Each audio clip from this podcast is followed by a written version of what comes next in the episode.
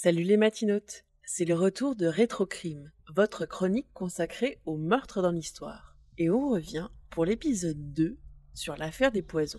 On a déjà parlé des préludes de l'affaire avec le procès et la mort de la marquise de Brinvilliers en 1676.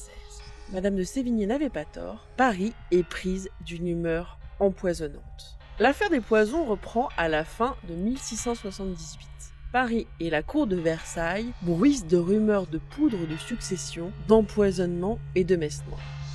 Je vais vous raconter la triste histoire de Marie Bosse, qu'on pourrait sous-titrer L'agnole, c'est pas toujours bon pour la santé.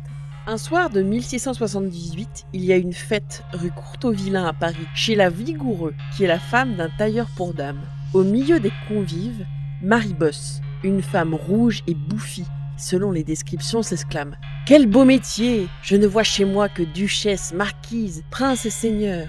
Encore trois bons coups et je me retire, fortune faite. Et ce petit discours aviné tombe dans l'oreille d'un mouchard du lieutenant de police de la le même qui a arrêté la Brinvilliers. Le mouchard va donc le rapporter à la police parisienne. Mais quel est donc le beau métier de Marie Bosse? Marie Bosse, c'est une devineresse. Dans sa petite maison, elle reçoit du beau monde qui veut s'acoquiner.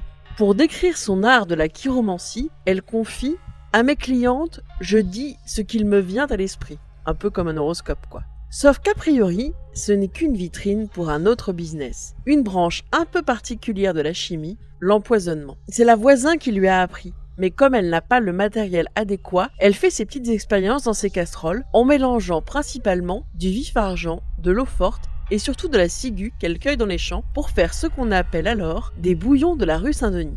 Une de ses spécialités, c'est la chemise empoisonnée avec un mélange de savon noir et d'arsenic.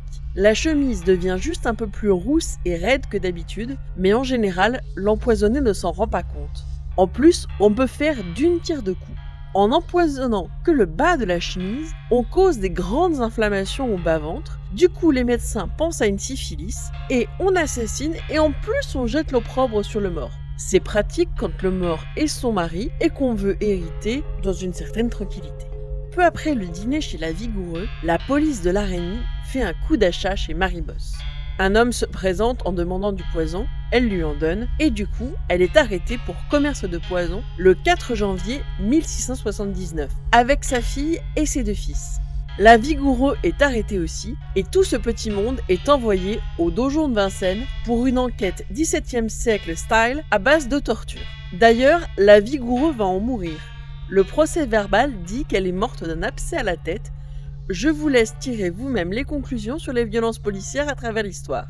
La Chambre ardente, une cour spéciale mise en place en avril 1679 pour s'occuper des affaires de poison, révèle qu'un réseau de devineresses cache en fait un réseau d'empoisonneuses dont les clientes sont en général des femmes fortunées. Avant sa mort sur le bûcher le 8 mai 1679, la bosse dénonce la voisin, la star de cette affaire.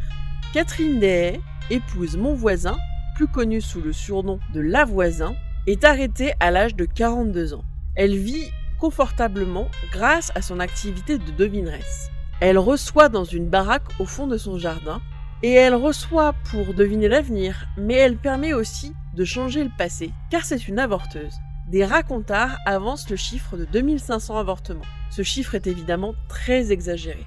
Paradoxe du temps, la plupart des empoisonneuses, dont la voisin, sont de très bonnes chrétiennes. Elles vont très souvent à la messe et donnent énormément d'argent à l'église, sous forme de messe ou de cierge. La voisin avoue qu'après les avortements, elle baptise les embryons avant de les brûler. Lors de son jugement par la chambre ardente, la voisin parle bien plus que la bosse. Sa fille parle aussi. Elle donne les noms de leurs clientes, et le moins qu'on puisse dire, c'est qu'il y a du beau monde.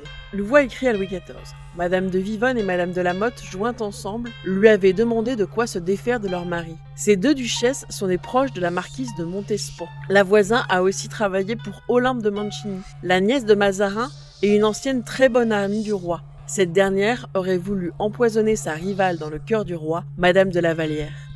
Les révélations de la voisin perturbent toute la cour. Madame de Sévigné, notre commère préférée, rapporte. On est dans une agitation, on envoie aux nouvelles, on va dans les maisons pour apprendre, on est curieux. On ne parle pas d'autre chose dans les compagnies. En effet, il n'y a pas d'exemple d'un pareil scandale dans une cour chrétienne. Avec la voisin, on touche au cœur nucléaire de l'affaire des poisons. Elle connaît tout le monde et surtout, elle balance. L'affaire touche toutes les classes de la société du grand siècle. Mais notons quand même que les pauvres ont plus tendance à mourir sous la torture. La prochaine fois, nous parlerons de la fin de l'affaire et des accusations qui touchent Madame de Montespan, la favorite du roi. Bonne journée les matinotes, à vous Cognac Jet